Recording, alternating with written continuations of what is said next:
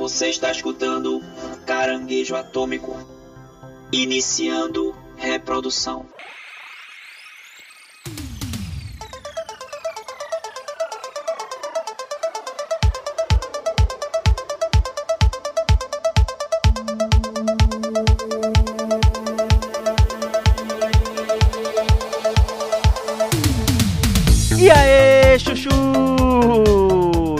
Estamos começando mais um Caranguejo Atômico. Dessa vez, algo inédito aqui. A gente já fez, não, algo inédito já feito, na verdade, né? Porque a gente já falou de duas séries aqui, mas hoje a gente vai além. A gente tá olhando, né? Tipo Buzz Lightyear ao infinito e além. A gente tá olhando aqui além e vamos fazer hoje uma resenha de três séries da Marvel. Três? Três? Na verdade é porque a gente também não teve tempo, porque as séries da Marvel toda, toda semana tá estreando uma nova. Então a gente vai falar aqui das três séries, vai fazer um hat-trick aqui das séries da Marvel. Eu estou aqui com meus amigos. Guilherme Gomes e aparentemente o Caranguejo Atômico virou esse podcast, né? Virou podcast que atrasa, atrasa, atrasa, mas traz as coisas em compilado. Então, eu como fã reclamava dos podcasts que atrasavam para gravar as coisas que saíam. Hoje eu produzo conteúdos dessa forma. Então, tudo certo e nada errado. Antes tarde do que nunca, meu amigo. Antes tarde do que nunca. Mais uma frase de, de expressão clichê aí, Paulinho, pra completar. Mais vale três podcasts em um só do que nenhum. Boa. Boa. ok, ok. Ok. This this is art. E aqui é Paulo Silva e a gente sabe que esses são os novos Vingadores, mas será que vai vingar? Ih, sei não. Sei não. Vamos ver, só o futuro, senhora Marvel, só o futuro, só o futuro. Enquanto isso, como o Da tava falando, é uma série toda semana. É uma série toda semana, cara. E eu sou o Rudá Braga e quem diria que os dois marmanjos aí que a gente vai falar hoje levariam um couro de uma menininha, porque a série da Miss Marvel é muito melhor do que Cavaleiro da Lua e do que a série do Gavião Arqueiro, né? Será? Será que é? Não discordo, não, não tendo a não discordar. Vamos ver, vamos ver. Pois é, pessoal, a gente, como eu falei aí, a gente vai falar sobre a série do Gavião Arqueiro, vai falar sobre a série do Cavaleiro da Lua e também da Miss Marvel. Mas antes da gente começar aqui, eu queria lembrar pra vocês que pra ouvir a gente pelo Spotify, pelo Deezer, pelo Google Podcast, Amazon Music, pelo Apple Podcast e tem também o nosso site pra quem quer escutar a gente, quem não gosta de agregador de podcast, quer escutar a gente por lá, que é o caranguejoatômico.com. Sim, lá tem todos os nossos episódios de podcast, os mais antigos, das séries da Marvel que a gente fez, né? Fez WandaVision, fez Loki, Falcão e Soldado Invernal e agora mais um compilado aqui que você pode escutar também no caranguejoatômico.com. E lá também tem os links das nossas redes sociais que são O nosso Instagram, arroba Caranguejo Atômico Podcast, o nosso Twitter, arroba caranguejoat, o nosso YouTube e a Twitch, que fazemos lives todos os dias, agora nas duas, né? Twitch.tv barra caranguejo atômico e youtube.com barra caranguejo atômico. Boa!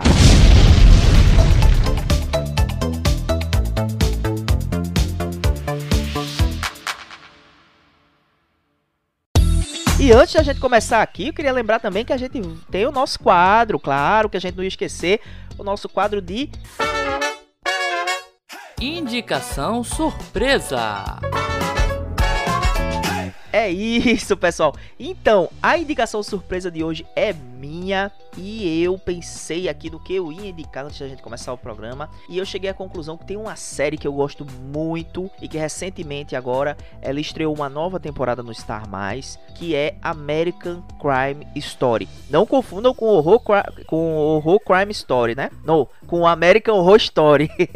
Não confundam com essa, hein? É American Crime Story, que conta diversas histórias sobre crimes e, e polêmicas que tiveram nos Estados Unidos. A gente teve a primeira temporada que falou do caso O.J. Simpson, que é sensacional. Tem o John Travolta, tem um elenco de peso, né? Fazendo, fazendo essa série. E a segunda temporada que falou do assassinato do Gianni Versace, o estilista, que na minha opinião é inclusive melhor do que a primeira. Nessa terceira temporada que eu estou assistindo agora, fala sobre o caso lá do Bill Clinton e da Monica Lewinsky. Então, é uma série feita a toque de caixa, os caras são muito detalhistas, contam a história, eles conseguem construir toda a linha do tempo daquela história. A primeira temporada é sobre o caso de O.J. Eles contam detalhadamente como se deu, né? E o que estava por trás do julgamento do O.J. Então é riquíssimo, né? Nesse quesito. A segunda temporada é um estudo de personagens sobre o assassino de Gianni Versace. A gente entende as motivações e o que levaram ele, né, a cometer aquele crime. Entende um pouco do personagem também e da vida dele naquela época. Então é sensacional porque realmente um estudo você entra na cabeça desses personagens. E esse agora tem e essa terceira temporada do caso do Bill Clinton é mais intricada, tem uma questão mais política por trás também. É muito interessante e muito boa. Então é uma série que eu super recomendo. Assistam, façam uma maratona aí da primeira, segunda e da terceira temporada agora. Beleza? Essa é a minha indicação de hoje.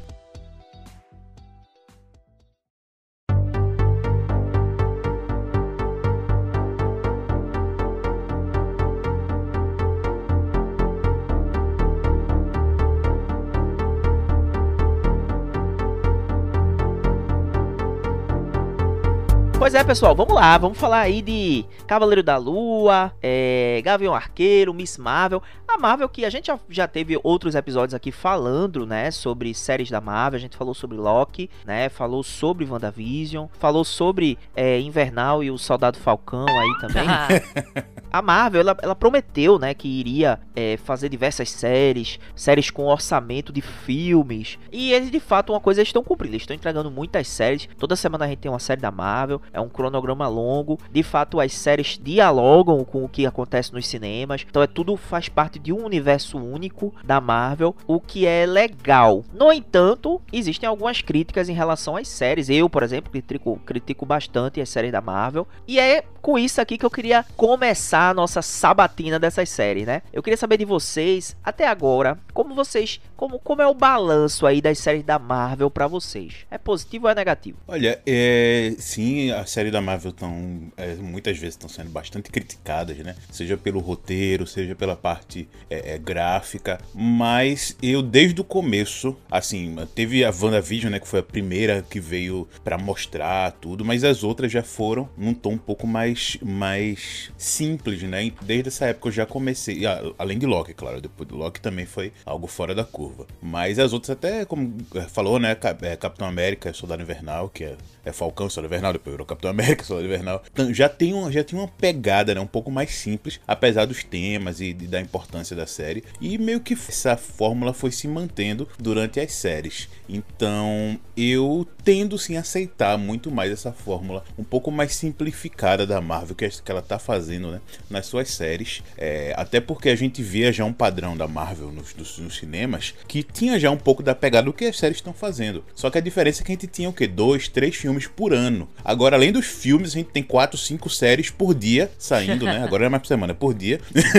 e a gente tem realmente, é o modelo Disney Plus, né? Uma série atrás da outra. É saindo uma série da Marvel, eles fazem uma série de Star Wars, depois outra série da Marvel. Então a gente tem basicamente quase que o triplo de conteúdo do que a gente costumava ter nas fases ali do 1, 2, 3 e 4, né? Então agora nessa. Né, nessa não, 4, 4 é, não, 1, 2, 3. Né? 4 é agora, tá... né? 4 é agora. É, já começou, né? No 4 já começou, mas agora planejado na quinta e na sexta fase a gente tá tendo muitas, muitas séries fazendo essa, essa, esse revezamento com os filmes. E eu vejo que sim, realmente eles têm uma qualidade um pouco a, a desejar, comparado a muitos filmes. E principalmente pela quantidade de séries né, que tá saindo uma atrás da outra. Mas eu, como eu falei, eu, eu tendo a relevar alguns pontos, porque eu tô aceitando a proposta do que tá sendo me dado, né, me entregado. E eu tô conseguindo me divertir. Então, para mim, o saldo tá positivo. Eu, lógico, eu abaixei a régua, eu sei que não, a gente não tá vendo nenhuma, nem, nenhuma grande série, apesar de ter muito investimento, a gente sabe que grande parte desse investimento é para a parte gráfica e por mais que não esteja perfeito, porque é muito caro, né? Então, e como são várias séries feitas, então acaba esse dinheiro provavelmente se diluindo na, na, na quantidade, mas no geral eu tô conseguindo relevar algumas coisinhas e me divertindo bastante com as histórias. Pois é, velho. Quando se falou muito assim, né? Principalmente ali no comecinho da pandemia, que as produções dessas séries estavam iniciando, ou então já estava na metade ali. É, muito se falou que ia ter produção de filme em formato de série, né? No começo, eu acredito que essa realmente era a ideia, assim. O WandaVision foi o primeiro dessa leva de séries, né? Trazia um personagem que a gente já conhecia e fez só explorar melhor é, e trazer novas camadas e camadas futuras que também desembocou no Multiverso da Loucura Loucura, né, serviu para isso também, ser quase um filme de origem para uma vilã, na verdade, da, da Marvel, que spoilers de Multiverso da Loucura, a Wanda é a vilã do filme. Ali eu ainda sinto um DNA de série. Cada episódio meio que conta sua historinha ali e faz parte de um todo.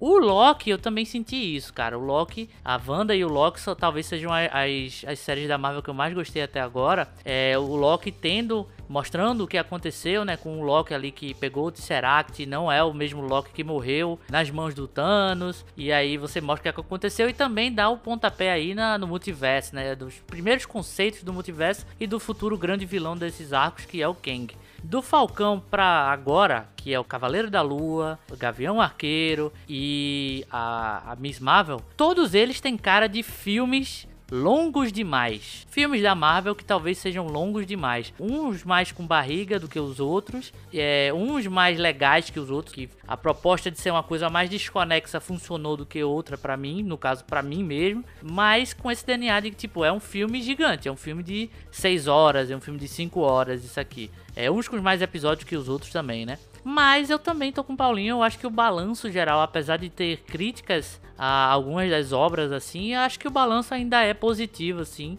não chega, não dá para comparar com os grandes sucessos dos filmes ali da terceira fase, é, da própria segunda fase também que tem filmes muito bons, né? É, Soldado Invernal e tudo mais. Soldado Invernal, o filme, no caso, né? Capitão América 2. Guerra Infinita, que é um filme à parte, né? Porque ele é uma grande reunião de todo mundo ali, mas que são gigantes ali dessa, desse universo cinematográfico da Marvel. As séries estão indo por um caminho diferente. Algumas apresentam personagens que a gente já conhece, que nunca tiveram destaque, ou então sempre foram à parte assim, agora tendo um reconhecimento para mirar para frente. Os outros são personagens realmente 100% inéditos que são filmes de origem que em formato de série. Então, apesar de eu ter críticas a alguns deles, eu acho que o balanço é, é positivo sim, a, até o presente momento. Tá ali acima da média, tipo, tem que se ligar muito para não reprovar, sabe? para não, não ficar numa, na zona vermelha ali do rebaixamento, digamos assim. No Z4, né?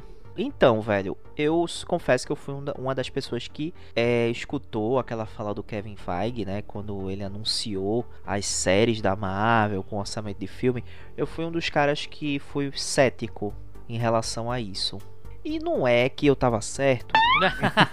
As séries não são filmes. Eu acho que elas. Não é que não sejam filmes do ponto de vista narrativo e tal, filmes gigantes, né? Até porque eles optam. Na verdade, são minisséries, né? Eles optam ali por fazer. Tirando o Loki, que vai ter uma segunda temporada, já foi anunciado. E Cavaleiro da Lua também. Cavaleiro da Lua também, né? Pronto. Mas as outras, o Falcão, o Soldado Invernal mesmo, foi, é, foi colocado ali como uma minissérie mesmo. para introduzir o, o nosso querido Falcão Falcão aí como um, cap, como um novo Capitão América. Mas eu confesso que, apesar de narrativamente funcionar mesmo como um filme de 6 horas, um filme longo, eu confesso que em termos de qualidade, é, eles não chegam nem perto dos filmes da Marvel, em termos de qualidade, assim, na minha opinião. Tanto de efeitos especiais, também daqui os filmes da Marvel são, né? São filmes aí dignos de Oscar, né? A gente tá falando de nenhum filme de Scorsese e tal. Mas tô dizendo assim, porra, os filmes da Marvel têm um padrão de qualidade, pelo menos no que diz respeito respeito aos efeitos especiais, às cenas de ação, os momentos ali que remontam os quadrinhos, né? Aquelas punchlines, assim, que, que remontam muito bem os quadrinhos. Os filmes da Marvel são muito bons nisso. É, eles conseguem de fato empolgar dentro desse universo super-herói. No entanto, as séries não conseguem manter a mesma qualidade, não, tá? Eu, porra, o, os efeitos especiais e, e, e as cenas de ação do Soldado Invernal lá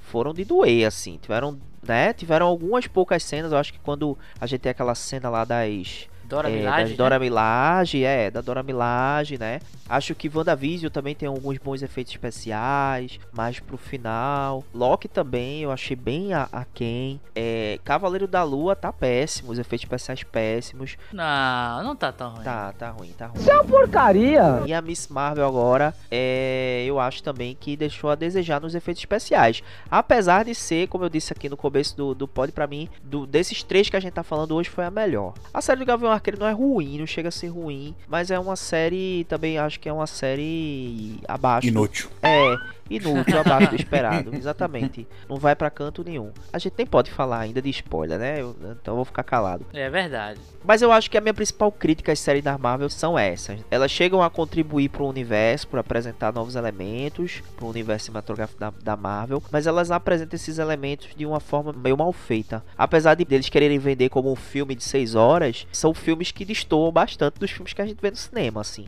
em termos de produção mesmo, né? É, de qualidade de produção. Tirando isso, eu acho que o balanço não chega a ser negativo porque eles de fato entregaram algumas boas experiências. Eu acho que WandaVision é uma, no, no final das contas é uma boa experiência. Eu acho que a Miss Marvel eu gostei também. O Cavaleiro da Lua começa bem. O, o Loki tem seus bons momentos, introduz, né, um personagem importante aí pro futuro do universo Marvel. Então, no final das contas, como faz parte de um universo integrado, né, eu acho que a gente acaba tendo sempre uma sensação de que é mais positivo do que negativo e tá se avançando, né? A história tá se avançando. Mas se você for pegar assim cada recorte individual das séries, as séries estão abaixo de outras séries que remetem aí, que com, dialogam. A gente critica tanto as séries da CW, mas as É. séries da Marvel, elas não são tão melhores não, se a gente for, né, analisar individualmente, entendeu? É, a qualidade é que elas são mais curtas, né? E quando uma coisa mais ou menos é mais ou menos por menos, menos tempo. É, exatamente. E tipo, as séries da CW, a gente faz esse recorte muito muito Duro. pontual, muito mais duro, porque elas não dialogam com nada que tá acontecendo. Não tem um universo compartilhado ali.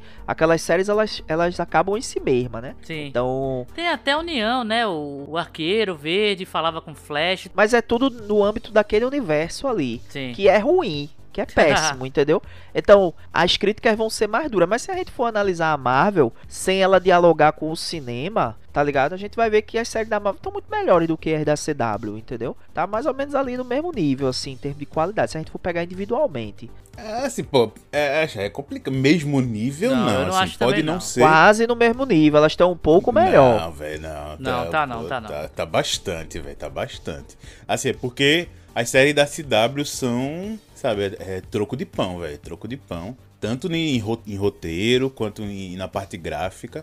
Assim, a gente sabe que o começo de algumas séries foram legais e tal, mas é, piscou o olho, ela já, des- essa- essas séries já desandaram. Aí da, da Marvel, né, a gente sabe que tem uma qualidade ruim. Você pode, acho que vale até a brincadeira, a comparação, mas de verdade, assim, acho que a CW é, a- a- não chega perto não.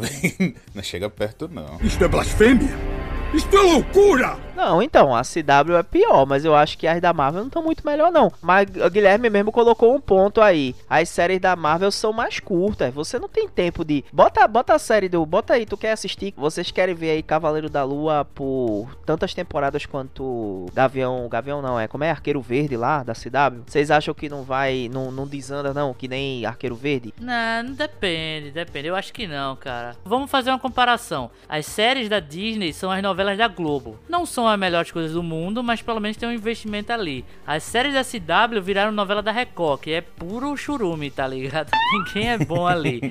pra não ser injustiçado, né? O Arqueiro Verde começa bem, o Flash começa bem, depois desanda porque não tem mais o que contar. São séries de 20 e poucos episódios por, por um vilão da temporada e é tudo repetido. Então é, é realmente algo que a longo prazo fica muito ruim. Mas, cara, eu não acho, velho. Se você botar um Cavaleiro da Lua aí, a gente vai falar melhor com spoilers. Mas Cavaleiro da Lua tem seus problemas, mas é muito melhor do que, sei lá, terceira, quarta, quinta temporada de Arrow, qualquer temporada de Flash, sabe? Então, mas é, mas é o que eu tô dizendo. Cavaleiro da Lua tem uma temporada. Bota o Cavaleiro da Lua pra ter cinco temporadas pra tu ver onde é que vai parar. Mas é que tá, cada temporada eles têm chance de, de ter De ser pior. Não, de ser pior não, de ter aquela chance de olhar um pouco pra trás e voltar, fazer uma coisa melhor e tal.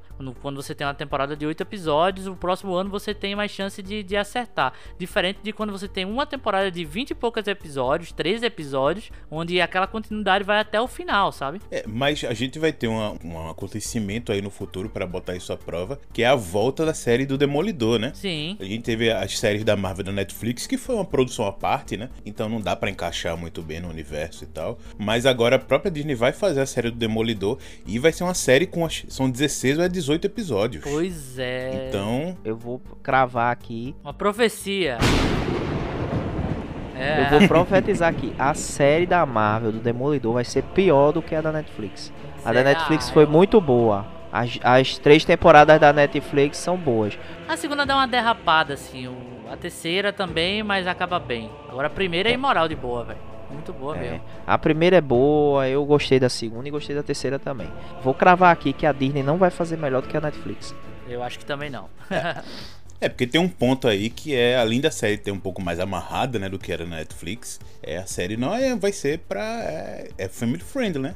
Então vai ser aí pra 13 anos, então não vai ter sangue, muita coisa assim, pelo menos até agora, né? Agora de besta, né? Porque eles, eles abriram lá, né? Pra 18 anos agora também. Inclusive eu fui abrir meu Disney aqui e eles estavam pedindo lá, perguntando se podia. Aí, aí você edita os perfis, aí tem o meu perfil que pode ter filme maior de 18. É, assim, é, vamos ver como é que vai ser, né? Porque é, será que vai ser um investimento muito grande pra ser uma série. Tem que tem ter questão de investimento, né? Porque uma série, quanto maior a classificação indicativa da série, menos público vai estar, entre aspas, ali apto a assistir o seu produto. Então, isso acaba também refletindo às vezes no investimento. E, mas apesar de que Demolidor não precisa de ter um ultra mega gráficos nem nada, é uma série um pouco mais simples, mais humana, mas tem, tem esses pontos aí, né, a se levar. E a gente sabe que a Disney ela tem um, tenta fazer o seu universo um pouco mais fechadinho do que, era o- do que são as outras, as outras séries de filmes por aí. Então isso pode influenciar bastante nessa, nessa série, assim como a gente vem influenciando e nas séries que a gente tá falando aqui, né? Também tem essa, às vezes, essa presilha, assim, do, do- essa prisão que ela fica do universo, acaba podando um pouco as histórias que ela tá contando. Então, vamos ver se o Demolidor vai ser uma vítima disso. O podcast não é sobre Demolidor, mas já que a gente tá levantando essa, essa bola. Só as séries, só as É, as séries. séries. Sobre né? as séries da Marvel. O né? Demolidor ele só precisa de um investimento em uma coisa, velho. Coreógrafo. Precisa ter coreografias incríveis. Coisa que, mesmo eu gostando de Cavaleiro da Lua, não tem. Mesmo eu gostando ali de Miss Marvel, é, também não era a proposta, né? Não era a proposta. Acho que, apesar de, de Xoxo, Falcão e Soldado Invernal tem uma- umas lutinhas lá memoráveis e tal. Mas o Demolidor, ele é um artista marcial, cara. Ele precisa ter é artista marcial assim, né? Ele sabe lutar pra caramba e plasticamente é muito bonito. Então precisa ter investimento em coreografia. Mas é um medo que eu tenho, porque as séries que, que, que a gente vai falar hoje, que a gente já falou em outros podcasts isoladamente, eles estão com muita conversa, muito papo, muita, muito diálogo assim e pouca ação, se você for parar pra ver. Não tem tanta cena de ação, oh meu Deus, memorável feito em, tem em alguns filmes. Tudo bem que tem um tempo maior, você precisa preencher com alguma coisa que não seja só porrada. Mas a série do Demolidor precisa ter coreografias fodas, porque precisa de batalhas fodas. Então vou até encaixar aí uma pergunta agora pra vocês. Qual é de todas as séries, tá? Não só das que a gente tá falando. Qual pra vocês é a cena de ação mais memorável da série da Marvel até agora? Cena de ação Cena de ação das séries. das séries. Cara, tem aquela da Dora Milaje, eu acho que é bem emblemática, assim, não é absurda, mas é, é bem legal. Tem uma que eu gosto do Cavaleiro da Lua, que é a cena final lá, né? É, Gosto entre aspas, gosto, a gente vai discutir daqui a pouco quando for falar dele. Mas a cena final ali com as coisas que acontecem, aqueles seres um pouquinho gigantes, é, é interessante. E uma cena lá dele tocando terror no, no Cairo é legal também. Mas, é, sem entrar tanto spoilers, a narrativa meio que engole as cenas de ação e tem uns cortes ali, né? Mas tirando isso, realmente, não tem coisas. Oh meu Deus, essa cena. Por exemplo, não tem a cena do Bring Me Thanos do Thor Guerra Infinita, tá ligado? Que pra mim é uma das melhores cenas visuais da Marvel até hoje. É aquela. Mas que eu posso dizer são essas aí. Acho que pra mim a cena mais memorável de ação de a série do Hawkeye, né? Aquela cena do carro, que inclusive foi uma das dos materiais de divulgação da série, que foi ali um plano sequência muito bem, muito bem feito, muito divertido. E a cena de ação ali do carro é bem, bem legal. Então acho que pra mim essa é a que fica mais.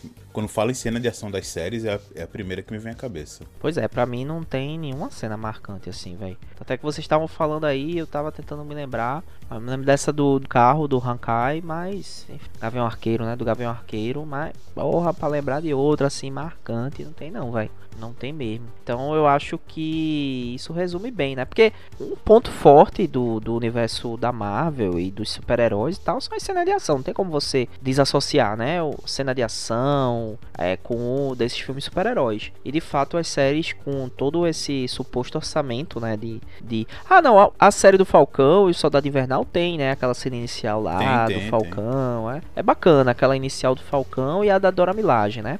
É, uma, é mais bacaninha, mas só assim, só mesmo. É só isso. Mudando de, de assunto, é, divaguei um pouquinho aqui sobre isso, mas mudando de assunto, qual é o grande destaque para vocês dessas três séries até agora? O que é que, o que, é que destacou? Pode ser personagens, pode ser produção, pode ser direção, pode ser qualquer coisa.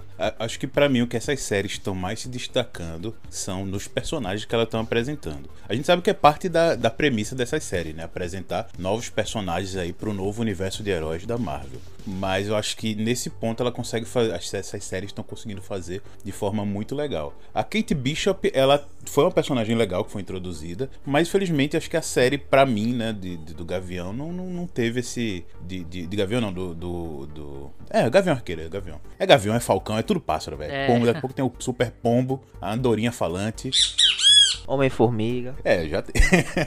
Mas aí é o alimento do pássaro, né? Não é o, o pássaro em si. Então já tem o Capitão Alpiste aí. É. Do Gavião Arqueiro, a Kate Bishop foi legal na série, mas acho que a série foi muito. Teve aquela herança maldita ali do Gavião Arqueiro e da Viúva Negra, né? Dois personagens que desde o começo as pessoas falavam que estavam sendo injustiçados, que mereciam ter algo próprio. E a, a Marvel entregou algo próprio, mas parece que foi de ah, toma aí de qualquer jeito, sabe? N- não na questão de produção, porque a gente sabe que o nível ali tá mais ou menos, mas acho que de importância mesmo, de significância pro universo, né? Eu acho que as- essas obras aí, tanto a Viúva Negra quanto agora a série do Falcão, ficaram um pouco à parte, né? Porque eles têm seu desenvolvimento próprio, introduzem a personagem, mas são tão isolados que é, é somente al- algumas aparições ali, é, é- é surpresa, né? De personagem surpresa, e a introdução da personagem são o que realmente se destaca. De resto, a série fica bem apagada. O Cavaleiro da Lua e a Miss Marvel, eles conseguem fazer muito bem que a introdução e construção dos personagens. Porque os atores também, a atriz e o, e o,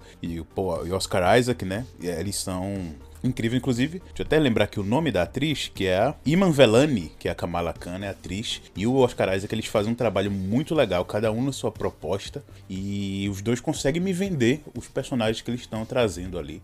E eu acho que essa, pra mim, é o que mais se destaca nessas séries. São justamente a, a, a integração desses personagens. É o que eu mais quero ver. Eu vejo essa série muitas vezes eu não tô muito mais preocupado em saber como ele vai se encaixar no universo da, da Marvel. Eu tô muito mais preocupado em saber como esses personagens vão ser trabalhados, qual, qual vai ser o- a característica né, que eles vão se destacar nas suas obras. E aí eu começo a pensar nisso, como essa dinâmica vai funcionar. Inclusive, a gente tá gravando aqui no final de semana, depois de que teve a D23 de 2022, e a gente já teve um início ali, um- conseguimos ver o trailer, não, não ver porque não foi divulgado, mas muitas pessoas que viram, descreveram o trailer da Miss Marvel, da, da, da a série da. As, as, The Marvels. a série que vai ser. Marvel. É The Marvels, The Marvels, exatamente, The Marvels. Que já tem aí a integração da Kamala Khan com a Capitã Marvel e a Mônica Rambeau. E pelo que que estão tá se conversando né, explica, na explicação do trailer, você vê que eles combinam muito bem porque a, a Kamala Khan já foi introduzida desse jeito. E a dinâmica das personagens está interessante. Então é uma coisa que eu tô bastante feliz com isso de conseguirem aproveitar esse ponto positivo pra mim, que são esse, o desenvolvimento desses personagens. Eu reforço o que Paulo falou. Eu acho que a introdução desses novos personagens, eu acho que foi, foram bons, assim. Tirando a Kate Bishop, porque eu realmente não sei o que aconteceu comigo. Eu não, não sei se ela é vítima da obra como um todo, mas eu não achei ela carismática. Todo mundo fala que a atriz é super legal aí, que ela é cantora também, que ela é super carismática, é talentosa e tal. Eu, sinceramente, não consegui ver isso. Eu até tive um vislumbre de que ia gostar muito da personagem pela introdução dela na série, mas acabou não rolando pra mim. é, Gavião Arqueiro como um todo, pra mim não acabou, não acabou não rolando, sabe? Mas eu acho que a Kamala Khan e o Stephen. Steven. Qual é o nome, sobrenome dele? Barnes? Strange. Não, não é Strange. O- Stephen- Strange é outro, outro personagem. É o Oscar Isaac, o Oscar era Isaac, Isaac, não é o Oscar Cavaleiro da Lua, eu me esqueci. É Steven, Steven alguma coisa, Steven. Eu acho que a introdução deles são- é muito, são muito bons, assim. Kamala Khan é extremamente carismática, coisa que eu não achei que a Bishop foi. É, o Oscar Isaac manda muito bem como Cavaleiro da Lua e todos os dilemas psicológicos dele. Apesar de não ser uma série perfeita, eu achei muito melhor do que muitas séries aí. Achei melhor do que Falcão e o Soldado Invernal. Achei melhor do que eh, Gavião Arqueiro. Eu acho que grande, o grande mérito dessas séries é você trabalhar com esses personagens que talvez eles não fossem destaque ou talvez não ganhariam mesmo um filme é, para cinema. Só que é meio estranho falar isso porque as séries são filmes longos, ao meu ver, assim. Principalmente esses últimos aí. São filmes que, tipo, se você pegar a série, dar uma editada, tirar umas barrigas, tirar inclusive episódios inteiros assim, você consegue ter um filme tudo certinho ali. Seria o melhor filme da Marvel? Com certeza não, mas dava para ser um filme. O grande mérito é isso, trazer mais personagens que vão ser importantes lá para frente. Com um exemplo aqui da própria WandaVision, né? Quem assistir o Multiverso da Loucura sem ter assistido WandaVision vai ficar perdido, cara. O filme dá uma explicação ali, o, o, o Doutor Estranho fala o que aconteceu com a Wanda, cita e tudo, mas uma coisa é você falar, outra coisa é você ter uma série inteira acompanhando o que aconteceu. Então, é massa porque são materiais de origem para personagens que já existiram e a, oportunidade desses personagens novos brilharem, ter pelo menos sua origem contada é, previamente do que os grandes acontecimentos que são os filmes. Então, eu acho que o grande mérito é realmente esse: é você apresentar anteriormente personagens novos para esse novo público e o grande público que é, é, o do cinema, né? Só com um adendo aí que a gente vai falar mais para frente também do Gavião Arqueiro, que eu posso estar sendo meio injusto, não sei, mas o Gavião Arqueiro podia ser simplesmente um especial. Um especial sem ser uma série inteira, sem ser vendido como uma série inteira. Ser um especial de final de ano, que ele se passa. A gente vai. quase um ano que a gente tá gravando esse podcast que o Gavião Arqueiro saiu, mas foi um, um, uma temática de Natal e tudo. Não é um grande spoiler isso. Mas para mim ele podia ser um especial de Natal que, que ia estar tá tudo certo ali. A Bishop ia ser apresentada. Mas deu errado como série para mim. Eu acho que ela se alonga muito. Ela tenta apresentar outros elementos ali que a gente já conhece, que a gente vai falar mais para frente e que também deu errado, ao meu ver, sabe? Para mim, o grande destaque dessas séries da Marvel é a liberdade, né, que essas séries estão tendo para se trabalhar com elementos, né, e, e com estéticas diferentes. Então a gente a gente viu isso muito presente em WandaVision, uma estética bem diferente, fazendo uma homenagem a séries clássicas como The Office, né, Modern Family, etc. É, e também na Miss Marvel, né, que a gente vê muita coisa do grafite e tal. Então, a gente tá tendo uma liberdade estética maior, coisa que a gente nos cinemas é, não, tem, não, não viu tanto, né, com tanta frequência. Agora, uma decepção também, se eu for falar, esse é um grande destaque, mas eu acho que uma decepção também é o Cavaleiro da Lua, né, que era a série é, que se prometeu, que ia ter elementos de, de terror e tal, ele tem pequenos elementos de terror, assim, quando ele tá ali se descobrindo, né? Logo no começo, mas não é o que a gente esperava, né? Essa coisa das várias personalidades, não é um spoiler, as, as várias personalidades do Mark Spector, né? É, não é um.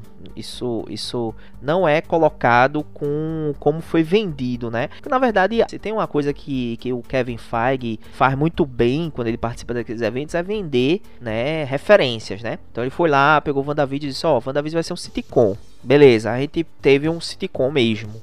Aí depois ele falou assim, ó, a série do, do Falcão e do Soldado Invernal vai ser um, aquele clássico filme de dupla policial, né? Aquela dinâmica. Blood Cops. Blood Cops. Não foi né? Não rolou isso. Depois ele vendeu aí o Cavaleiro da Lua como uma série é, que vai ter elementos de terror, né? Um personagem que tem várias personalidades que de fato dá para você imaginar. Então vai ser uma coisa meio fragmentado da Marvel. E não foi bem isso que a gente viu. Mas ele consegue o objetivo dele que é ter a nossa atenção e a nossa e atiçar a nossa curiosidade. Eles fazem isso muito bem, mas eles não estão entregando, dão uma certa liberdade estética, mas eu gostaria de ver mais ir além. Eu acho que o Demolidor é, se a gente não tiver essa. Se eu estiver errado, eu vou rezar para que eu esteja errado. A gente tem uma grande oportunidade de ver uma série aí maior, maior para 18, abordando umas temáticas mais adultas, com uma violência mais explícita. Que eu acho que às vezes isso é necessário, sabe? Em alguns arcos da Marvel, assim. Esse arco das ruas, principalmente ali em Hell's Kitchen, que é um arco ali que compreende ali o justiceiro, o demolidor, né? São arcos, são histórias mais violentas, mais densas. É, que aborda mais a questão da máfia, podridão da cidade. Isso, porra, isso pode render uma uma coisa bem diferente assim do que a gente tá acostumado. Então vamos torcer, vou torcer para estar tá errado e que a Marvel invista aí nessa aproveite essa oportunidade para fazer algo diferente.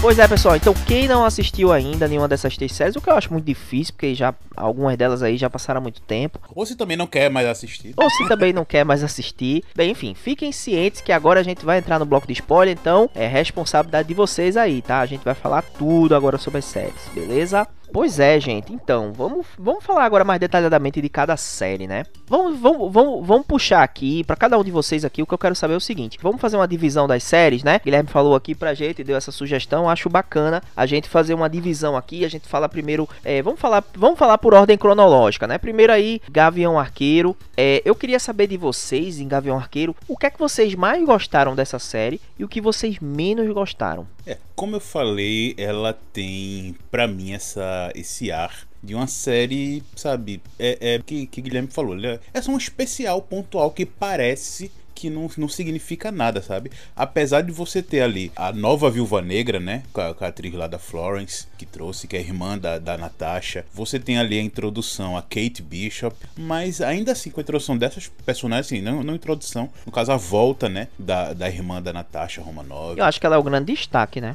Do, da, da série. Sim. Ela rouba a cena, né? Exato, mas ainda assim, é, é, parece que a série é vazia, sabe? Você não vê ela encaixando em nada, em lugar nenhum, não tem muita consequência. E por mais que as outras também são. As séries são. brincam um pouco, né, com essa brin de, de, o fato de ser isolada. E ele traz ali, né, o, o, rei do crime, né? Aquela, aquela pontinha ali meio estranha. Mas já, já dando um indício, né, que o personagem vai ser um personagem bem mais leve do que ele foi na Netflix. Muito mais leve. Mas, é muito mais leve. Sim, sim, bem mais. E mas ainda assim a série fica perdida, sabe? As referências, os, os pontos que ela traz para conectar são totalmente, acho que é, é, não era tudo isso que acho que eles estavam vendendo tanto, é, as conexões, né? E meio que a, a série fica realmente esquecida. É uma série totalmente esquecida nesse, nesse cronograma, apesar de estar tá lá, mas é, é, totalmente esquecido. Então, para mim, foi um pouco dessa desse sentimento novamente, a pior coisa, né? Que é a, tanto a obra, como a gente já falou, né, da Viúva Negra e agora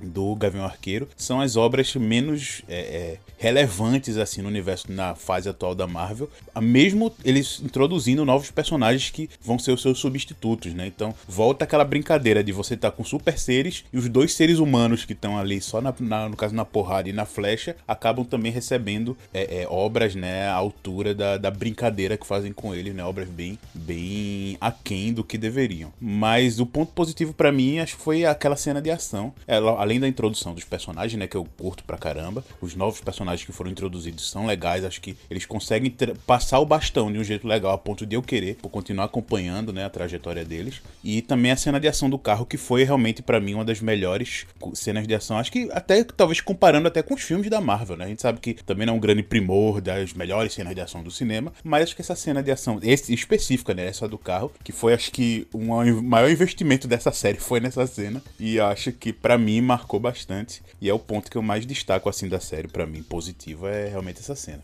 Bora lá. Ponto negativo é justamente isso. É uma série que não tem indicação para onde vai. É um especial. É um grande especial. Especial de Natal, com a história lá da Kate Bishop, com a admiração ao Gavião Arqueiro. Inclusive tem uma cena muito massa de introdução que é ela vendo, né, no dia da Batalha de Nova York, ela vendo o Gavião Arqueiro saltando. É uma cena que tem no filme do, dos Vingadores, você vê por outra perspectiva. É de arrepiar para quem acompanhou realmente aquela época ali, 2012 e tal. Naquela cena vende, tipo, porra, vai ser massa, velho. É o que eles estão homenageando, para onde é que vai isso aqui? E eu realmente acho que se perde. A Kate Bishop, novamente, eu posso estar sendo injusto com ela, mas eu acho que ela não é tão carismática feito outros personagens novos, tipo a Kamala Khan ou então o próprio Cavaleiro da Lua. E eu acho que realmente deveria ter sido um especial Natal, porque não tem, é, você não vê caminho para onde vai essa série ou então aqueles personagens. A irmã da Natasha, né, já tinha sido meio que definido para onde ela vai no final do filme da Viúva Negra, a coisa lá dos Thunderbolts e tal. É meio que é, os Vingadores Black Ops, assim, o, o Esquadrão Suicida da Marvel, digamos. Já tinha definido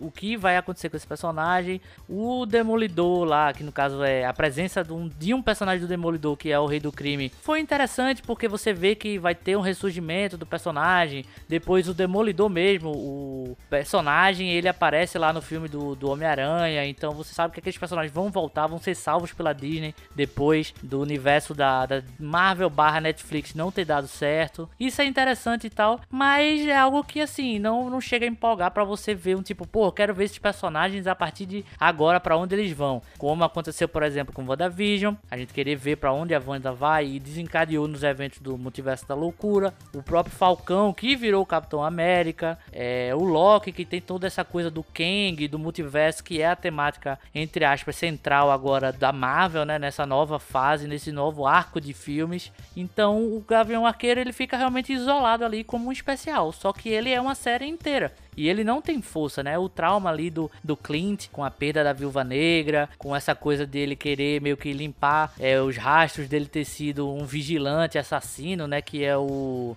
que é o Ronin. É interessante, é, mas é um grande especial. Tanto que de todas as séries que a gente vai falar aqui, apesar de ter sido a que eu menos gostei de todas, ela que mais você tem essa sensação de ser algo compartilhado, porque a gente tem uma personagem nova, mas a gente tem um Vingador, a gente tem a Helena, que é irmã da Viúva Negra, que tá no filme dela, a gente tem os personagens do Demolidor, que também vai ser de outro arco, de, de outra série, a gente tem é, a personagem da Echo, que é aquela atriz que faz a, a mafiosa ali, né? A líder da gangue, que tem questões com o Gavião Arqueiro, que no caso o Ronin, que vai ganhar uma, uma série própria, que é a Echo. Então, de todas as séries, ela que mais tem é, é, o universo compartilhado em si, mas não tem força como um produto próprio, sabe? Não, não tem. Devia ser um especialzinho com, sei lá, dois, três episódios no máximo e não a série completa, assim, ao meu ver. Então, é, apesar de ter essa interação, que é uma coisa legal de você ver que é o universo compartilhado realmente sendo compartilhado ali, o Gavião Arqueiro, apesar de ser um personagem legal, teve seu destaque muito além do, do que as pessoas esperavam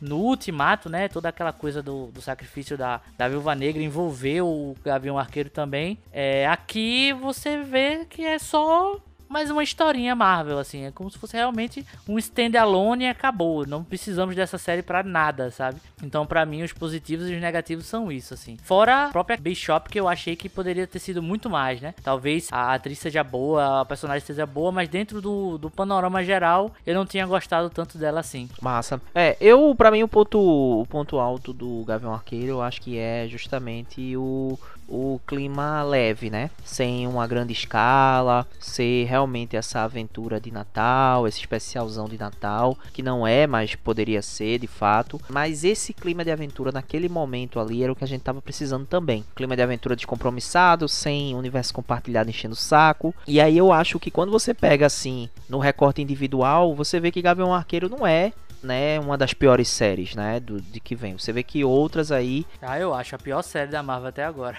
eu acho que Gavião Arqueiro, é, é, as outras séries se sustentam muito no universo compartilhado. Então, tipo, ah, beleza, Loki. Loki é uma série mediana, velho. Mas se sustenta no universo compartilhado que a Marvel criou, que você fica com a, com a, expectativa lá em cima. Tipo, sempre. Ele sempre mantém seu hype, sua expectativa, porque ele vai entregar alguma coisa de um universo maior que foi construído durante 10 anos, tá ligado? E, as, e o, a, o que vai continuar. O Gavião Arqueiro é, se propôs a fazer uma coisa diferente. Ele entrega, óbvio, ali, porque não tem como você destacar a coisa do universo compartilhado, mas não tem um grande propósito. Você tem uma personagem que vai ser introduzida no futuro da Marvel, mas é só. Ponto. Não tem nenhuma ramificação de grandiosidade para o que vai vir a ser ainda a quarta fase, a quinta e a sexta fase da Marvel, entendeu? Então eu acho que nesse quesito o Gavião Arqueiro, ele para mim foi positivo, porque eu consegui me divertir e assistir algo que não necessariamente tinha a ver com o universo compartilhado, com aquela grandiosidade,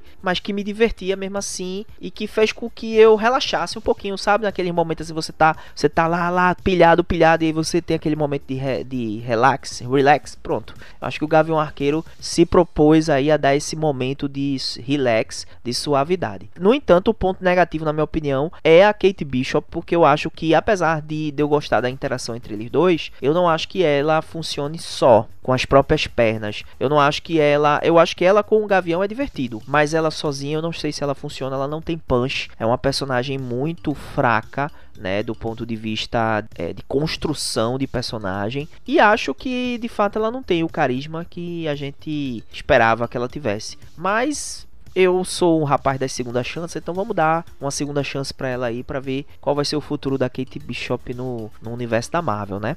Mas para mim ela é o ela é o grande a grande problemática da série. E eu não posiciono o Gavião Arqueiro como como a pior série da Marvel, não. Na verdade, é para mim ela tá no top 3 das séries até agora. Eu Olha! eu acho que é das séries, né, da Marvel. Agora levando em consideração que eu não acho grande coisa as séries da Marvel, aí vocês tiram suas próprias conclusões. mas ela tá, mas ela tá no top 3. Dentro das séries que a gente viu até agora, a gente tá assistindo enquanto a gente tá gravando esse, tá passando aí a, a Mulher Hulk, né, para contextualizar vocês aí, nossos ouvintes. Mas até agora, a Mulher Hulk ainda não terminou, mas até agora eu acho que Gavião Arqueiro tá aí na terceira posição das melhores séries da Marvel. Beleza? É, e a gente tem que também ser justo numa coisa que tanto a série da, da, da Viúva Negra quanto do Gavião Arqueiro, que a gente fala que não sente A muito série? dessa. Ah, o filme, não? A série não, a filme da Viúva Negra e a série do Gavião Arqueiro, a gente não sente muito o peso, né, de somente da referência do universo da Marvel, apesar de ter bastante, é porque a obra que eles estão referenciando, que são os Thunderbolts, é algo que as pessoas não estão esperando tanto, né? Sim, A sim. gente vê aí que eles estão aí, já, já foi anunciado agora na, na D23. Inclusive, a- o pai da, da, da Viúva Negra vai estar na equipe. O Hopper. Então, Jim Hopper vai voltar.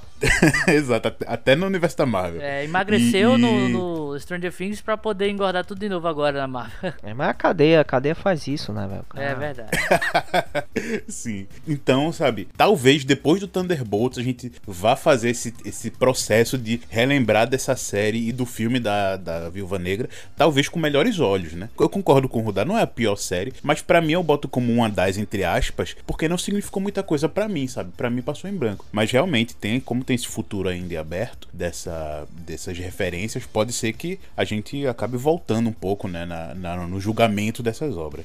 Mas eu acho que o, o- a aparição do, do Rei do Crime nessa série, eu acho que ela rivaliza com Kate Bishop em relação ao ponto baixo, hein? Eu acho que, a pensando aqui direitinho agora, aquele Rei do Crime com a camisa de turista lá, velho, que... Péssimo, péssimo. Que parece péssimo. que, que parece que acabou de chegar, né, da, de uma ilha lá de Cuba e veio direto ali pro, pra Manhattan, enfim, é, é bem, bem, bem ruim também, tá? É bem ruim, terrível. aquela parece aquela luta dele final ali com Kate Bishop também é bem fraca. É, o Rei do Crime não merecia isso não, tá? Eu acho que ele divide aí o, é, o momento ruim aí, né, os piores momentos aí com a Kate Bishop nessa, nessa série. E outra, é o, é o mesmo Rei do Crime da Netflix, ao mesmo tempo que É não é. mesmo. Então, bicho, é, eu, É, eu não é. sei se.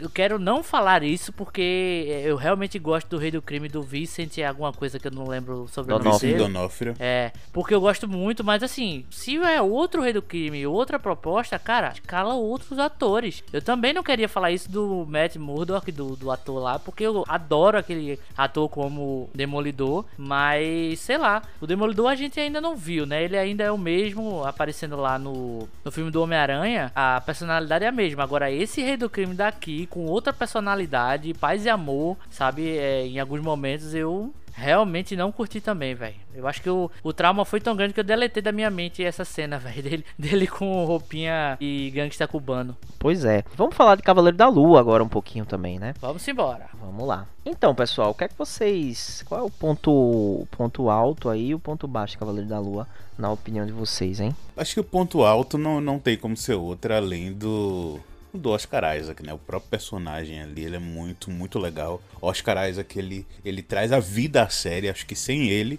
ah, o Ethan Hawke tá ali também trazendo um vilão bem legal, bem... Assim, não, não é nada fora do, do- da curva, mas ele também ajuda a fazer um antagonista é, mais crível, né? Ele traz essa vilanez, a, a vilania é, é, mais à tona. Mas o Oscar Isaac, ele brilha, ele é o espírito da série. E toda essa brincadeira das personalidades, é, você vê a atuação foda dele que somente com uma expressão corporal, um jeito de olhar, de falar, você já consegue diferenciar totalmente as duas personalidades. As principais, né? Porque no final tem uma terceira que também é, você tem uma postura diferente, por mais rápido que apareça. É, o personagem ali está bem, bem colocado. E então acho que o Oscar Isaac ele brilha e, e ajuda né, a trazer o brilho dessa série por completo. E a parte mais ruim que para mim ficou, eu acho que foi é, é, um pouco da trama. Eu acho que a trama é legal, tem os pontos que eles colocam, mas também eu acho que ela poderia ser um pouco mais enxuta. Ficou algumas coisas enrolando demais, então acho que um,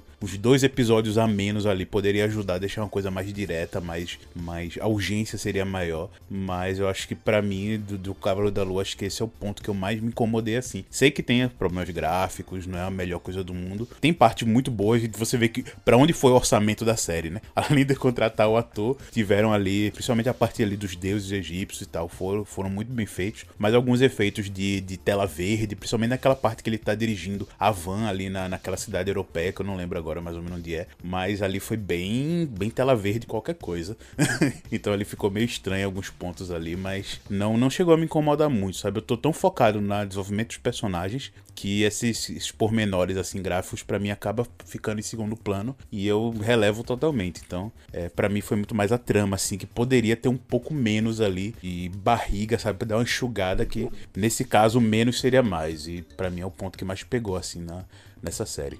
É, eu tenho um caso diferente com o Cavaleiro da Lua, porque eu conhecia o personagem, feito a maioria das pessoas que não conhecem o personagem, conhecia o personagem. Que é, ah, o Cavaleiro da Lua é o Batman da Marvel. Eu tinha esse conhecimento do personagem, não, não li HQ, nunca tive contato direto com ele, eu sabia da aparência dele e só. No Twitter, eu, antes de assistir a série, né, porque como dito aqui em vários programas, a gente foi atropelado por várias e várias pautas e a gente teve evento para organizar e tudo, então a gente acabou, eu pelo menos acabei vendo muitas dessas séries quando já tinha acabado. Só que eu fui incapaz de fugir de alguns comentários do Twitter, da internet, do Instagram aí, é, internet como geral. E tudo que eu via do Cavaleiro da Lua era um pessimismo absurdo com a série, dizendo que tava muito ruim, que cada episódio era pior que o outro, que, que os efeitos estavam ruins, que a atuação tava ruim, que tava tudo ruim. Então eu já assisti essa série com o sentimento de que eu não ia gostar. E eu me surpreendi muito, cara, porque eu adorei a série, de verdade. Acho que tem seus problemas problemas, acho que tem suas barrigas sim. Acho que se tivesse um pouquinho menos de episódios seria mais legal. É, algumas confusões em questão de coreografia, né, que a gente falou, eu acho que para ser o porradeiro, para ganhar esse título, mesmo que não tenha nada a ver, né, de Batman da, da Marvel, é, a temática é totalmente diferente e tal. Eu achei que faltou porrada. Eu queria ver uma coisa mais bruta, sabe? Mais carniceira ali. Que no final das contas a gente sabe que não vai acontecer porque é, precisa alcançar um público maior. E eles não iam fazer o cara, sei lá, ter aquela cena da, do corredor do Demolidor da Netflix, por exemplo. Que é brutal ao mesmo tempo que é muito coreografada, sabe? Não ia acontecer. Tomara que o Demolidor tenha algo parecido com isso. Mas eu gostei, cara. Eu gostei muito de Cavaleiro da Lua. A atuação do Oscar Isaac realmente é o ganha-pão assim da, da série, né? É o que paga a série. É, vale a pena a gente assistir, porque você vê como o cara é ator, velho. Um pequeno levante de sobrancelha diferente, você já sabe qual é a personalidade que tá ali é, falando, né? Em tela. É muito bom. Os efeitos, cara, eu acho que são mais é de, de cenário mesmo, algumas transições assim, de de uma luta para outra é meio, meio estranha, mas é, feito o Paulo falou, o orçamento pros deuses, cara, eu achei ótimo, assim, não tenho o que reclamar dos efeitos do deus lá do, da lua mesmo, né? Tanto com a hipopótama, que é maravilhosa, tanto com o jacaré gigante lá, né? Pra mim, eu não, não vi problemas gráficos nenhum nesse e me diverti muito, cara, foi uma grande surpresa, não sei se meu, meu hype tava tão embaixo que eu consegui relevar uma série de coisas e eu gostei mesmo. E de todas as séries da Marvel, talvez essa seja a que menos tem referência às séries da Marvel, tá ligado? Menos seja é, referenciado a outras coisas do MCU. Eu, na verdade, eu não consigo lembrar algum ponto específico de referência. Acho que ele faz alguma referência a Thor, alguma coisa assim, por conta da questão de Thor ser um deus e ali na série ter coisas de deuses, né? Ter as divindades egípcias. Eu acho que ele faz alguma menção a isso. Mas tirando isso, cara, não tem não tem praticamente é, interação com o universo da Marvel nenhum, assim. E eu gostei, gostei do final. Acho meio broxante, para falar a verdade. Eu gosto muito da luta Power Ranger do final, assim. Ao mesmo tempo que eu acho broxante ela terminar com um daqueles delírios do personagem que, tipo, a memória vai travando assim, quando vê você ter um lapso de memória e a cena já tá resolvida. Eu acho que funciona nos primeiros episódios, por você ainda tá entendendo como é que funciona a mente daquele personagem, mas na cena final, no combate final, você terminar assim, eu achei um vacilo. Mas no final a gente tem lá a terceira personalidade que eu me esqueci o nome agora, sendo mostrada, né? E provavelmente, provavelmente e claramente é ela que atuou quando os outros não estavam é, no poder. Então é uma série que brinca muito com isso, além de ser uma série de super-herói nos moldes Marvel. Então eu curti muito, velho. Não chega a ser o fragmentado da Marvel, mas é pincelado. Assim como Multiverso da Loucura não, não é o, o terror psicológico e, e gore que as pessoas esperavam, mas tem elementos de terror. Então, dessas séries que, que são de personagens inéditos, o Cavaleiro da Lua é o que mais eu gostei, cara. De verdade, assim. Eu, assim como eu, eu vi isso também no, no Gavião Arqueiro, é, de fato, o Cavaleiro da Lua, ele não dialoga tanto com o restante do universo da Marvel, né? Mas como é a apresentação de um novo personagem, não deixa de, de ser também, né? Porque a gente fica na expectativa que aquele personagem vai entrar, em que, né? Onde é que aquele personagem vai entrar dentro do universo, né? É, de todos os personagens de todas as séries da Marvel, assim, Disney,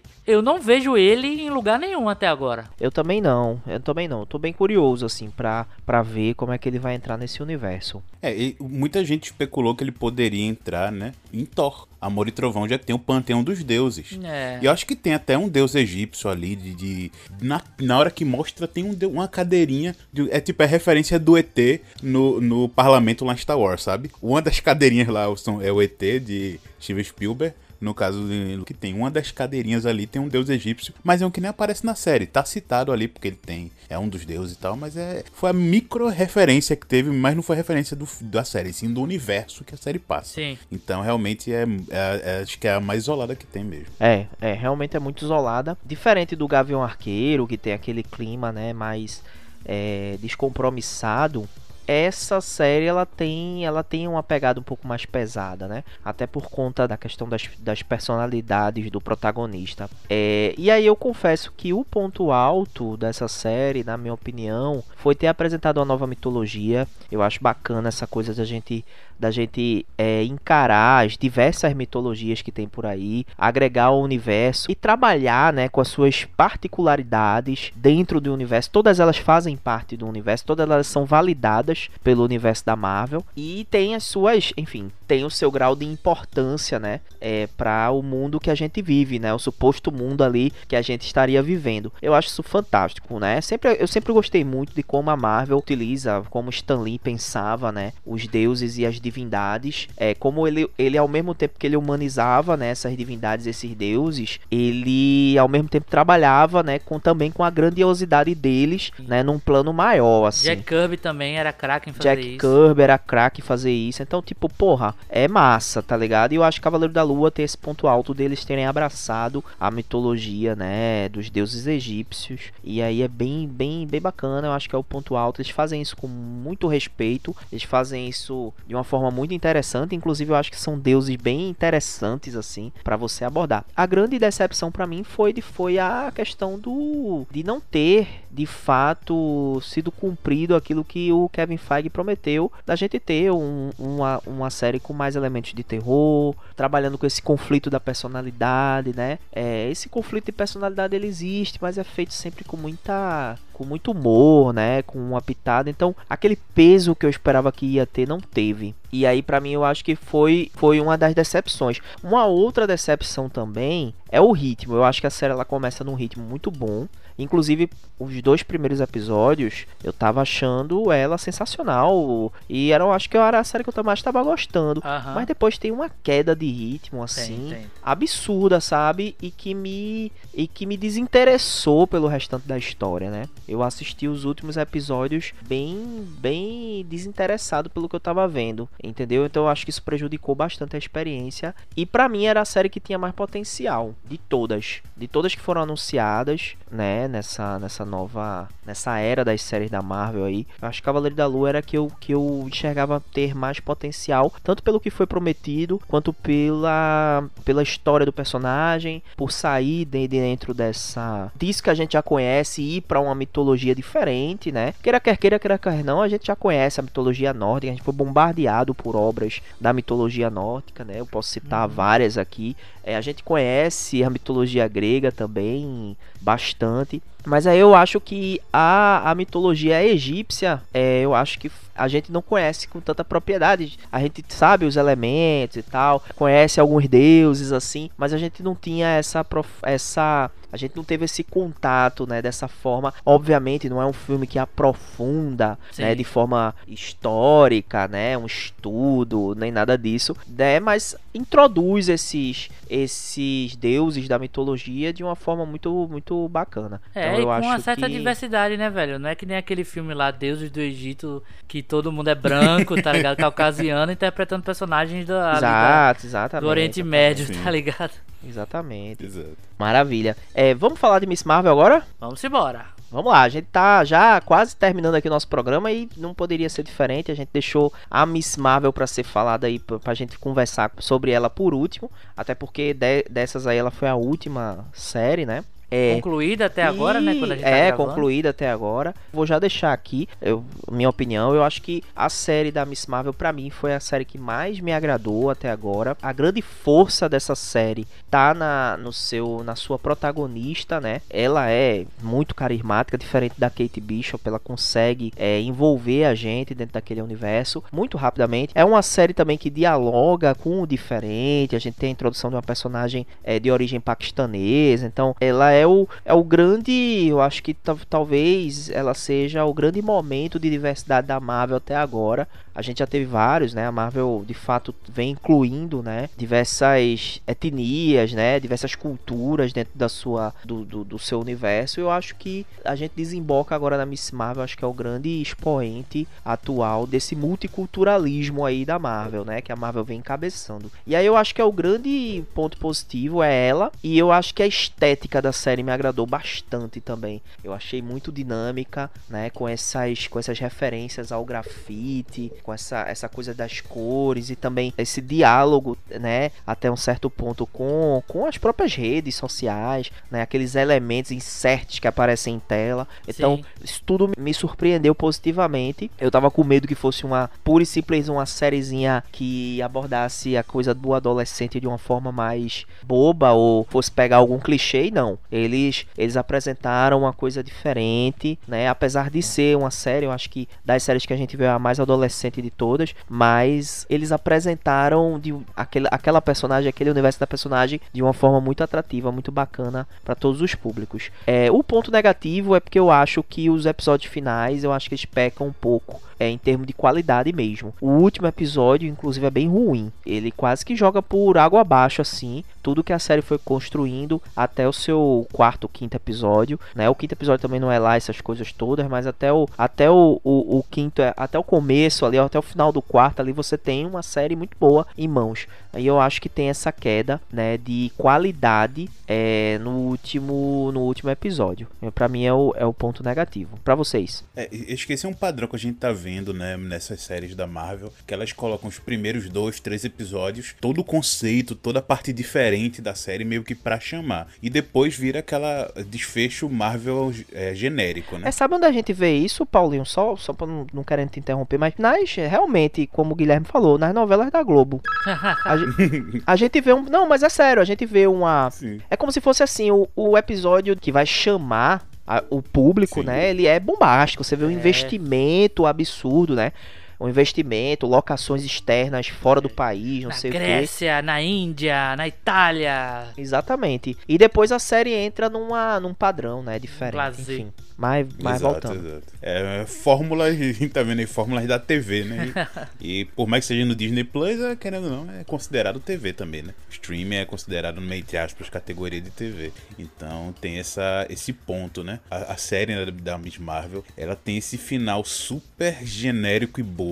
Ah, do que toda a série construiu, que foi uma cara- coisa legal, um amadurecimento familiar pra personagem, até pro entendimento dela e de, da resolução do universo da família, que a família dela fez parte da história, né, do, do país, de, de, de, de certa ajuda. Então foi muito, muito legal esse- esses pontos. Apesar de, se naquela meiuca ali, a parte do Paquistão é muito, muito, Ruim. deixa muito a desejar, É né? ruim mesmo. É, exato. Assim, não, eu, eu não achei ruim, sabe? Eu, eu não, não desgostei. É só que realmente a, a queda de qualidade dá aquele choque mais pra mim. Mas eu, eu confesso que eu não achei ruim. O final, o último episódio, realmente pra mim ele é muito fraco, muito ruim. Mas essa parte do Paquistão eu, eu vejo, sei que tem essa queda, mas eu não cheguei a desgostar porque eu achei legal a trama. Principalmente porque ajudou, continuou né, o desenvolvimento da personagem, apesar de ter naquela luta super cheia de, de efeitos e tal, com a super instituição que é super protetora com duas pessoas. É, e, e- é, a parte pequena, né? A gente você vê a redução do orçamento faz que tudo ali seja é, o, grande problema mundial é resolvido por poucas pessoas e faz parte um pouco da, da redução do orçamento, não só de série, mas os filmes individuais dos heróis também, né? Todo filme tem alguma, alguma ameaça mundial que aquele herói tem que resolver, seja da Marvel, da DC, de qualquer empresa aí, né? Faz seus filmes, os grandes problemas mundiais resolvidos por poucas pessoas. É por isso que eu dei valor pra Gavião Arqueiro. É, pelo menos não, não tem essa, essa problemática, né? Mas eu gostei muito do, do envolvimento da família com o amadurecimento da Kamala e com o amadurecimento dela como heroína também. Como o Rodar falou, essa brincadeira com as redes deu um toque a mais à série. E acho que por tudo assim, é realmente uma série que eu, que eu valorizei pra caramba, velho. É uma série muito legal.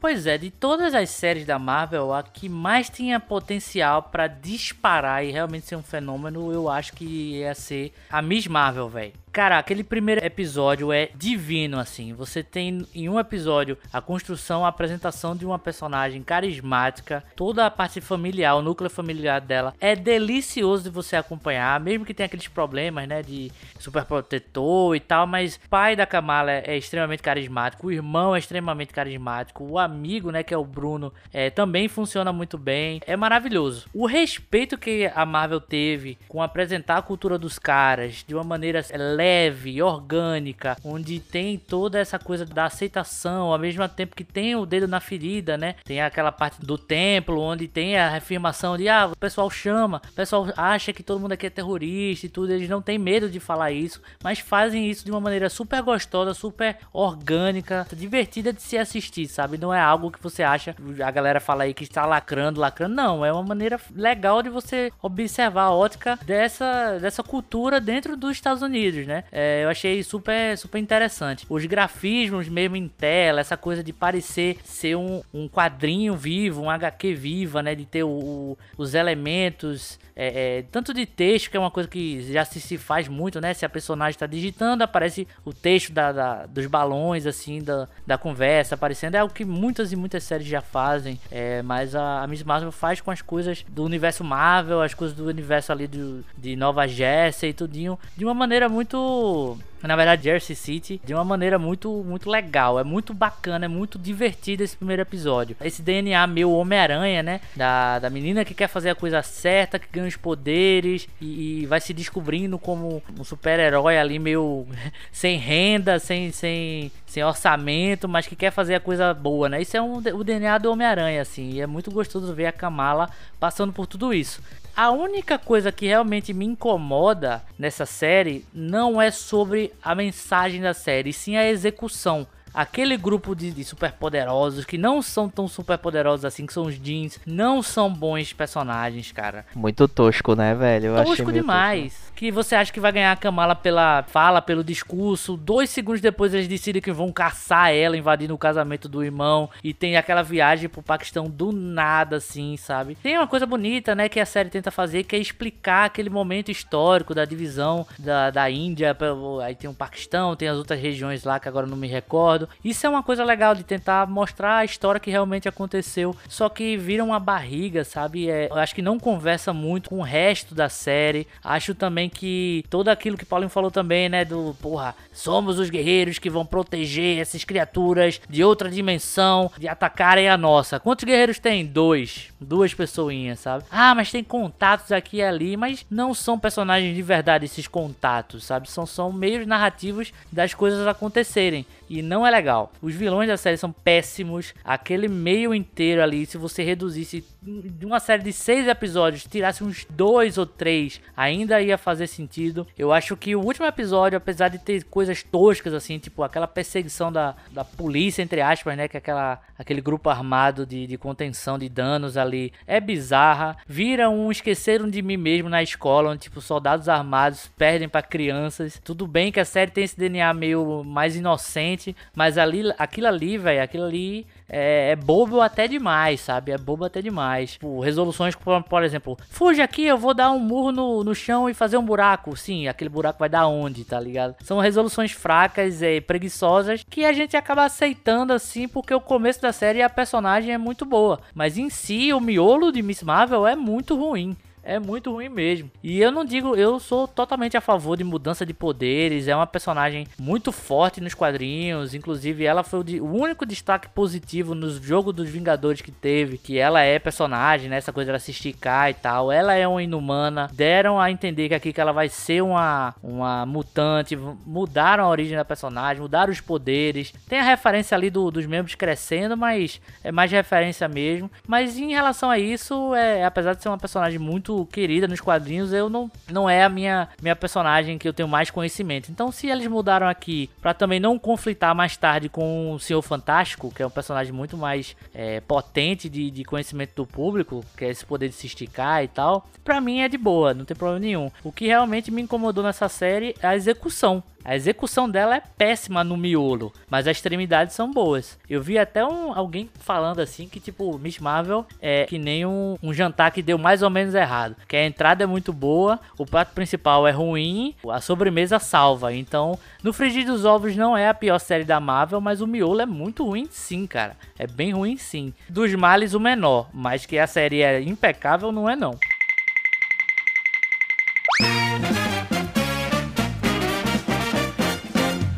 Beleza, pessoal. Então chegou agora o momento da gente fazer as nossas notas em patolas. Eu quero que vocês aí me digam. A gente vai fazer o seguinte: cada um de nós aqui vai dar a nota, tá, para cada uma das séries individualmente, beleza? Vamos lá. Chegou a hora das notas em patolas. Quero saber de vocês aí sobre Cavaleiro da Lua, Gavião Arqueiro e Miss Marvel. Quantas patolas valem essas séries? Vamos lá. Acho que para em ordem, né, de, de lançamento Gavião Arqueiro, a gente já falou tudo, é uma série que tem coisas legais, mas para mim ele ficou um pouco apagado ainda e vamos ver se no futuro, no futuro ele vai ter essa ligação melhor com os Thunderbolts e tudo mais. Então eu deixo aí para mim umas cinco patolas, na média, ah, sabe? Boa. Sim, sim. Uma, uma série mediana ali para mim que Felizmente, neste universo da Marvel ficou esquecido. Ah, para a série do Cavaleiro da Lua, lógico que eu não estou falando aqui que ele vai ser a melhor série em qualidade nem nada, mas no agrado, que eu me diverti, o que é que eu gostei. Então eu deixo ali uns 7,5 patolas, 7,5 patolas, que eu me diverti bastante. É uma série mais simples, sabe, nesse universo da Marvel, mas eu curti pra caramba. Então eu deixei um 7,5 porque me agradou. E eu deixo ali uma, uma, nota positiva ali, bem, bem legal pra série. E pra Kamala Khan, que eu gostei um pouco mais, a introdução do personagem para mim foi muito melhor. O universo novo que ela introduz é bem legal também. E, sabe, os personagens, não, não só da própria Kamala, mas a ligação direta também com o universo da Marvel, que é uma coisa que eu tava esperando e me agradou bastante. E também a Kamala Khan, para mim, vai dar uma roubadinha na nota, porque acabou de sair né, o trailer da, do próximo filme que vai ter ela, né? Que são as Marvels. É, então, meio que deu uma roubadinha ali para ajudar a aumentar a nota, porque o desfecho da personagem realmente eu, eu curti pra caramba e como ele vai se ligar ah, no futuro e como já tá se ligando, né, no universo cinematográfico. Então eu deixo aí uns 8,5 pra Miss Marvel, que eu curti, achei bem divertido.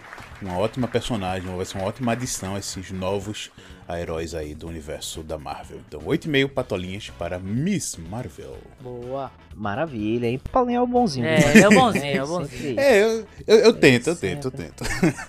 Coração de vó. Até quando ele não gosta, não, não gostei, não sei o que, nota 8. tá ligado? Mas vamos lá, eu sou, vou ser um pouco mais rigoroso com, com as séries da Marvel, começando aí pelo Gavião Arqueiro, né?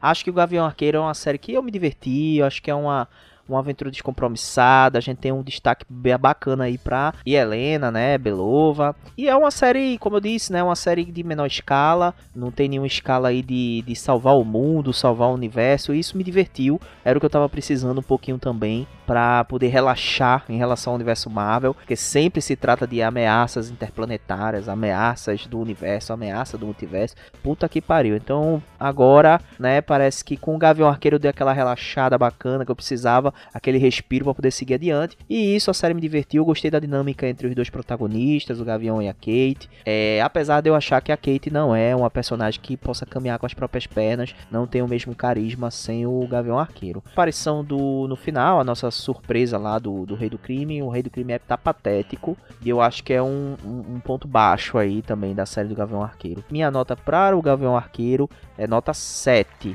tá? É uma das três melhores séries aí. Imagina a pior. É, e eu acho que 7 é uma nota bem justa. Vamos lá, Cavaleiro da Lua, né? Cavaleiro da Lua foi uma série que eu acho que os dois primeiros episódios me empolgaram muito. Eu tava é, com a expectativa lá em cima é, antes da série começar. E aí, quando eu assisti os dois primeiros episódios, porra, é isso. A, a Marvel dessa vez vai botar pra torar. A gente vai ver aí um- uma série sensacional. E aí, aí quen, quen, quen, quen, né? Não foi o que eu esperava. A série, de fato, teve um problema muito grande de ritmo. Eu tenho minhas críticas à, à questão dos efeitos visuais. As divindades estão bem feitas mesmo, mas as cenas de ação, os efeitos visuais dos coiotes lá não ficaram bacanas. Eu não, não curti não, assim. Acho que acho que o grande destaque é o Oscar Isaac, mas para por aí. Eu acho que poderia ser uma série muito mais bem aproveitada, que a Marvel tinha uma grande chance de fazer algo diferente, não fez. Cavaleiro da Lua pra mim é nota 6. Ah, E agora, por último, né, Miss Marvel.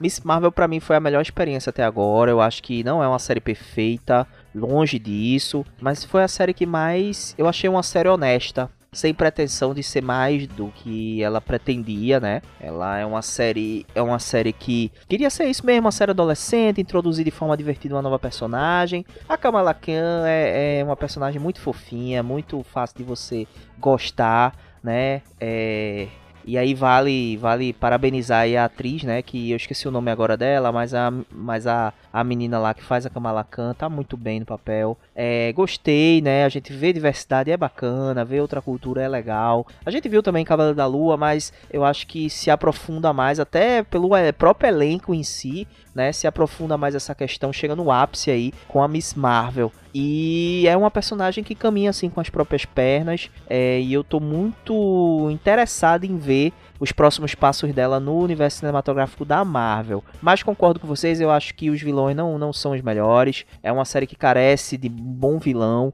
É, o episódio final é risível mesmo, é bem ruim. Mas é isso, né, gente? Tipo, a Marvel, a Marvel, ela tem esse padrão, né, de altos e baixos. Também nos cinemas a gente vê o Thor, ah, Thor o último Thor aí, o, o som do É. trovão, como é? Amor o e Trovão. chuva e trovão. Amor e Trovão, pronto. A gente viu aí também que o Thor é um filme bem, foi um filme bem ruim, né? Foi um dos pontos baixos aí dessa nova leva de filme da Marvel. Mas enfim, pra resumir, já falei demais. Eu acho que Miss Marvel é uma, uma série que vale 8 patolas. Boa. cara, Gavião Arqueiro. Série que não vai, não sabe de onde veio, não sabe pra onde vai, que poderia ter sido um especial ali, né? Não, não joga no lixo tudo que foi apresentado, mas também eu também não acho que tinha potência pra ser um- uma série com o número de episódios que foi. Mas ok, nota 5 patolas na média mesmo, é, apesar de ter um universo acontecendo ali, diferente de Rudar, é, eu acho que filmes é, standalones eles e séries, né, também standalones dentro desse universo para funcionarem tem que ser muito muito boas, coisa que não acontece nesse.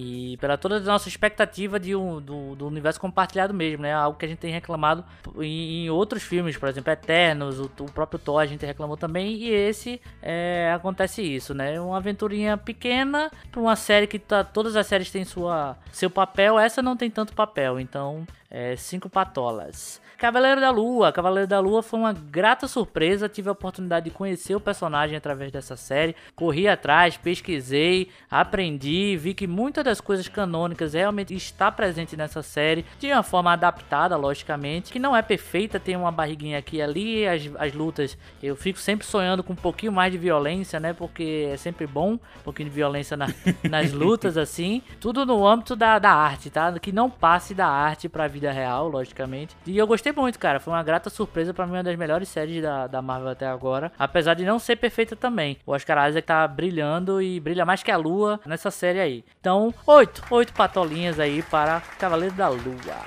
E a nossa querida Kamala Khan, nossa querida Miss Marvel, a fã número um da Brie Larson aí, é talvez a única grande fã de verdade da Brie Larson, como Capitão Marvel, né?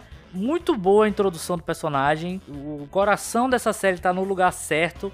O Dá falou aí, gostou de ver Gavião Arqueiro porque não tem grandes ambições, não é sobre salvar o mundo. A Miss Marvel também não tem essa missão de salvar o mundo, mas apresenta personagens ali que têm fatores é, que poderiam, segundo eles, destruir o mundo, destruir aquela realidade, aquela dimensão. E na verdade são atores vestidos que lutam. É isso, os vilões e que tem explicações muito medíocres para as coisas quando tem explicação é, para alguns acontecimentos. Então, o começo de Miss Marvel é excelente, o coração da série está no lugar certo, as representações estão no lugar certo, os personagens são muito bons do núcleo ali de Nova York, mas a execução do miolo dessa série é muito porca, é coisa assim de, de tirar o mérito da série de tão ruim que é esse miolo, apesar de ter coisas muito boas assim, presente na série como como um todo.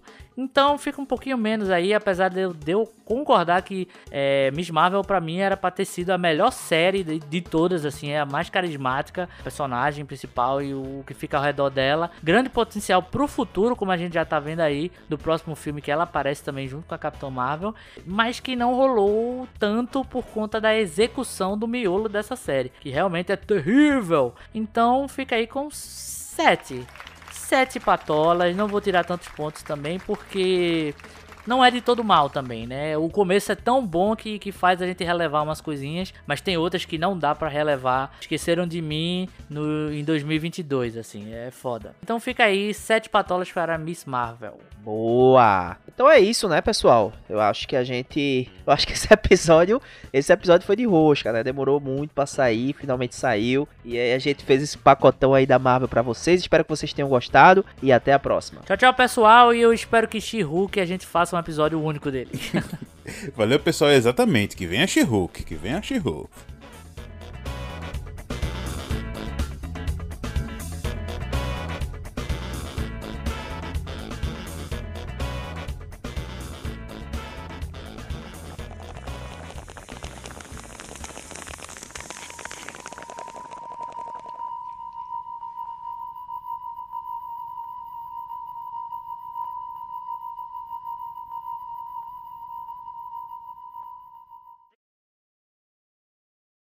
A Miss Marvel, vai. Véi. É. A Miss Marvel, véi. Caramba, não tá saindo, peraí. é, a Miss Marvel, véi.